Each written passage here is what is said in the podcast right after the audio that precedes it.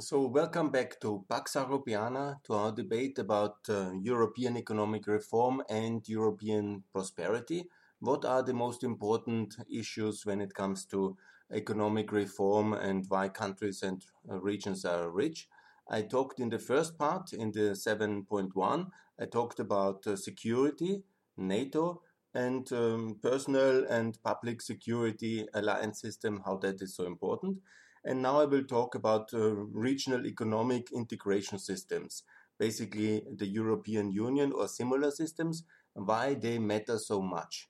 And here the question is why does a customs union matter so much? What is the difference and what is the um, historic relevance of that and why it really makes such a big difference? And it really does. So the second most important next to security is to be in a, a system which is really um, has uh, efficiency, has um, all the regulatory standards which are needed for a modern market economy, and which doesn't impose a lot of internal borders and customs. Let me make the example historically. I think it's the most wonderful example of uh, the um, German unification in the 19th century when suddenly many uh, smaller countries, which had all internal borders, yeah, it was totally the economic space was totally cut in tiny pieces, yeah. So meaning that goods and people had uh, to cross many smaller borders between the various German uh, principalities. That was for historic reasons, but obviously it was a major economic uh, blockade. It was a real hassle for uh, the exchange of goods. And also with these borders came checks, uh, uh, sanitary checks, and also customs uh, um, co costs, basically time lost, cost uh, for the for the consumer. The businesses didn't have the full possibility of a, a bigger market. And that's one basic um, truth uh, in economics that the bigger a market, the more people are there, the more opportunities are there, the more ideas are there, the more workforce is there, the more capital can be uh, accumulated, and uh, the better it functions simply because uh, there is no blockage, uh, blockage on the opportunity, and there is more interconnectivity between ideas and and various um, uh, people. Um, for example, there can be certain uh, raw materials in certain areas, uh, the productivity of the communication lines, uh, and also this efficiency is better in a what I call a continental union. This is also one of the reasons for this enormous economic miracle, which is the United States of America. Because in this really fast track unification process, in their separation from the United Kingdom, they have uh, gone through all these stage, uh, stages of free trade agreement, customs union, internal market, uh, currency union, political union in the fast track of a constitution, basically. it was an amazing process. And they had no boundaries, of course, uh, Canada and Mexico, but uh, uh, they had this huge continent wide economic space. which was within one jurisdiction, which within one customs union, within one internal market system. And this is an amazing system. And that was why America then had this enormous rise of prosperity after the uh, Civil War to the First World War and beyond, obviously. But in this phase, unbelievable um, progress because uh, the whole um, possibilities of a continental customs union and the one regulatory system was uh, given for them by the con- uh, political conditions. And in Europe, it was never the case. I gave you the uh, German example. I'm talking now about uh, the um, Germany from 1870 uh, to 1914. But there's other examples, also negative examples. Look, for example, how terrible the situation also after the Second World War, after the First World War was when the Austrian-Hungarian um, um, common economic space, the empire, one currency. They had even some customs union, uh, uh, customs issues actually, the Hungarians. But nevertheless, I don't want to go into details of the history of the Austrian-Hungarian monarchy. But imagine when it broke up. What kind of loss of prosperity? obviously everybody was in nationalistic uh, hooray to be free in a way. In Yugoslavia, not everyone, and it ended in tragedy, but also in uh, Czechoslovakia, maybe a lot of people were totally happy that they have their own state. But economically, it was a completely uh, disaster. And none of the states really worked very well because the breakup of uh, having this kind of very small economic spaces then was of course the, the loss of the common currency, the loss of the common regulatory and custom system. It of course was a big uh, tragedy and it led to a lot of poverty, displacements and crisis. So that are historic examples, but uh, let's be positive and come to the uh, recent success. Of course, and the European Union has been an unimaginable uh, success because exactly from the beginning there was this plan to go through the steps of economic integration, free trade area, customs union, internal market, currency union, political union. That's the idea, and you see how the success is. But we are not uh, completed obviously. We are not um, we have not gone all the way obviously. And i call this the missing so-called the missing 13 trillion dollar question. I'm counting dollars because it's a global currency.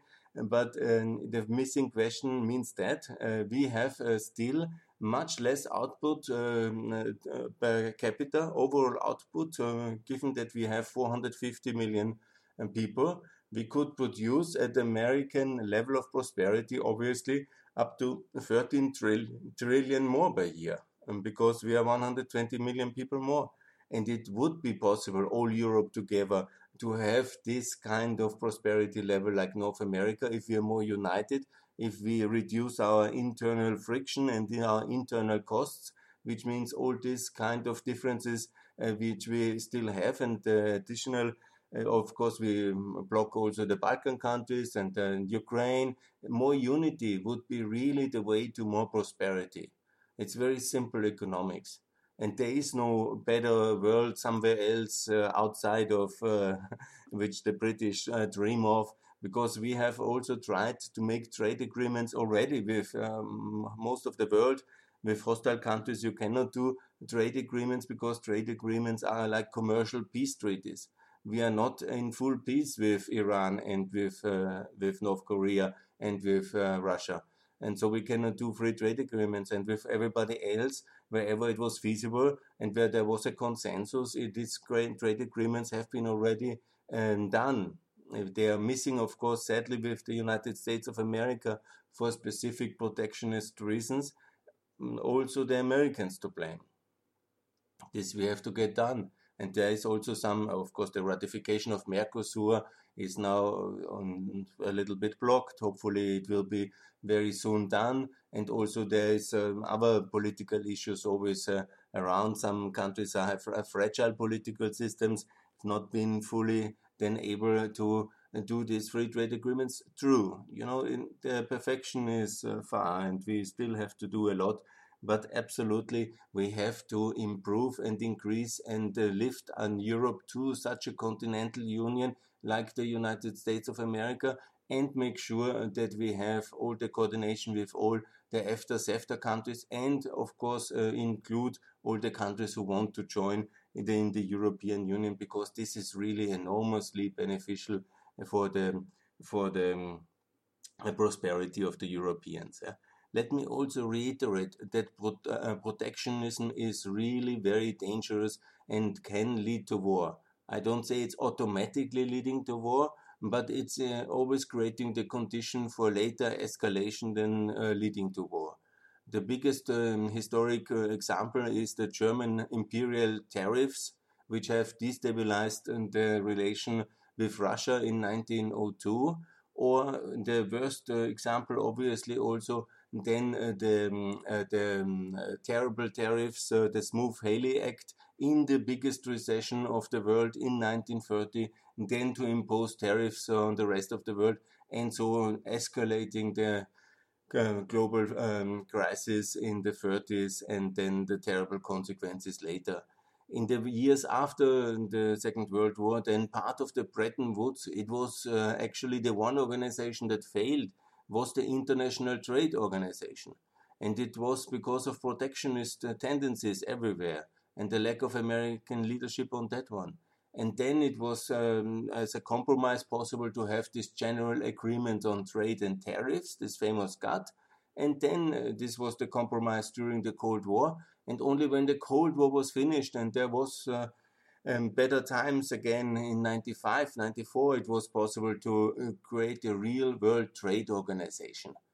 But obviously, even in Europe and especially the French, but also the Americans, this kind of uh, protectionism, we are first for us and forget the rest. Uh, that is very painful and it's always ever present and it's a major um, crisis and a major obstacle to our prosperity. This thinking that we alone we can do it, yeah, be autark, uh, try to have economic autonomy, and uh, now in the corona crisis, you see again how these ideas pop up everywhere. And it is uh, really totally wrong. They call it now sovereignty, autonomy, autarky, whatever kind of failed concept you can find a new term for, but they're always the same. And they are against uh, economic um, science and uh, they hurt the consumers and they hurt everybody. They create tensions between countries who feel unfairly rejected uh, from the, in that case, the European market, and they always lead to massive uh, um, global disturbances. So we have seen that now with China. That was a terrible trade war uh, during the Trump years. But also now with President Biden, we lack these uh, signals for really more openness and more uh, free trade agreements. Buy America, yes, you know, everybody is free uh, to buy whatever he wants. Nobody should be ordered what to buy. And that's the idea of openness, because not by imposing uh, fees, extra fees and tariffs on borders by gunpoint, you shouldn't uh, make it more difficult to buy um, other people's product, uh, because then ultimately it's always about reciprocity and mutual kind of imposing because then the argument is always there oh look they have done it we have to do it as well. And then you escalate in a negative spiral upwards towards a full escalation of a trade war. And uh, free trade um, is not uh, like everybody does what he wants. It's about regulatory and um, standard system which we are mutually acceptable. It's always very important to explain that uh, this kind of regulatory alignment uh, agreements yeah, very much uh, for protecting the consumers and making it clear that what you buy is really like what you want to buy and that is safe and that is uh, controlled. And it's uh, it's also um, in a way according to a generally agreed principles uh, fine. You don't want toys which are poisonous for example yeah? And you don't have the means to check it and to test it the argument only that the market uh, can decide it, the consumer basically, is insofar flawed because you need also the full information and the capability to check something. I have no capability to check an electronic device. Yeah? It must be uh, fitting certain minimum standards of uh, product safety. And uh, that's also for, for nutrition. So we must agree on common uh, terms and they must be mutually agreeable for both sides because they are not imposed treaties. We're not going to open markets with cannon boats like in the 19th century. No, both sides must have good information, must agree on the product and safety standards, and must uh, find some kind of common room for tariffs and uh, for inspections as well, because you must trust the authorities in the other side as well that the products are according to these standards. And so this is really um, a complicated matter ultimately. But it is the way to, to the prosperity of uh, our world is built on exactly this trading system. And I can, you know, there's always then some people ask me, yes, um, do we have to do a, a, deep and comprehensive free trade agreement with the European Union? That was the debate in Ukraine, for example. Yes, uh, you know, what other trading systems are really there than the European one? You know, there's maybe a, a Chinese one, a Russian one, but there is no African or Thai trading system. There's, of course, an American trading system in the form of a regulatory standards. You know, but we have in the EU, what we did in the last uh, 70 years, basically, is find an agreement between the various traditions of uh, regulatory standards, and we have harmonized them in a decent way, uh, in a mutually agreeable uh, way for Southern Europeans, for Northern Europeans, for uh, the United Kingdom, obviously, as well. And we found some uh, reasonable, and it's not so easy to find this kind of common standards for products and for ten thousands of products and for ten thousands of um, uh, various services and uh, products from all kind of um, genre, from medicine uh, to steel to whatever, to electrical devices and to toys and to agriculture to food. It's so many. It's not easy to build up this kind of uh, substance and this kind of jurisdiction and this kind of uh, standards in so many areas. So to work along this system, and there's a lot of wisdom involved in. Uh, there's also a lot of competence involved in, and I very much um, promote to work according to Euro the European regulatory system and to, to um, join that and adopt that and work with this kind of standards. Always with maybe in the beginning, and when you're a, a transition country, with minimal compliance and with minimal kind of uh, you know gradual uh, uh, um, approximation yes. But uh, with the target to get this done and to be fully inside the internal market or have a free trade agreement with the European Union that should be the aim of all countries I think so. And it will be definitely much better. And it's the way for prosperity. And we have to fight protectionism wherever it occurs. And this is um, the next to uh, the security and to have such a kind of a trade system, uh, to have a customs union, to have a common agreed regulatory standard and uh, system, and also the enforcement behind it and the control behind it. This is really, I think, the second most important way for economic prosperity next to security. And uh, the third one is then the euro. I will talk about that one as well. But again, let me appeal bigger markets produce a higher level of prosperity, if well regulated, obviously, but uh, that's what we are. And it's important uh, to have uh, more countries in the European Union in that sense and also be more open because that increases the, uh, the prosperity of uh, everybody in these uh, systems, which the um, potential opportunities and the interconnectivity, the, the lower tra and transaction cost, this is actually the way to prosperity. And that's why I say conclude uh, free trade agreements, conclude these CFTAs, join the customs union, and, and that's basically the way, the second most important uh, way to for economic prosperity. And my appeal to answer the so-called 13 trillion dollar question, how Europe can be richer exactly by improving our trading system, being more open, and also include more countries in our trading system. And that's what I call for. Thanks a lot.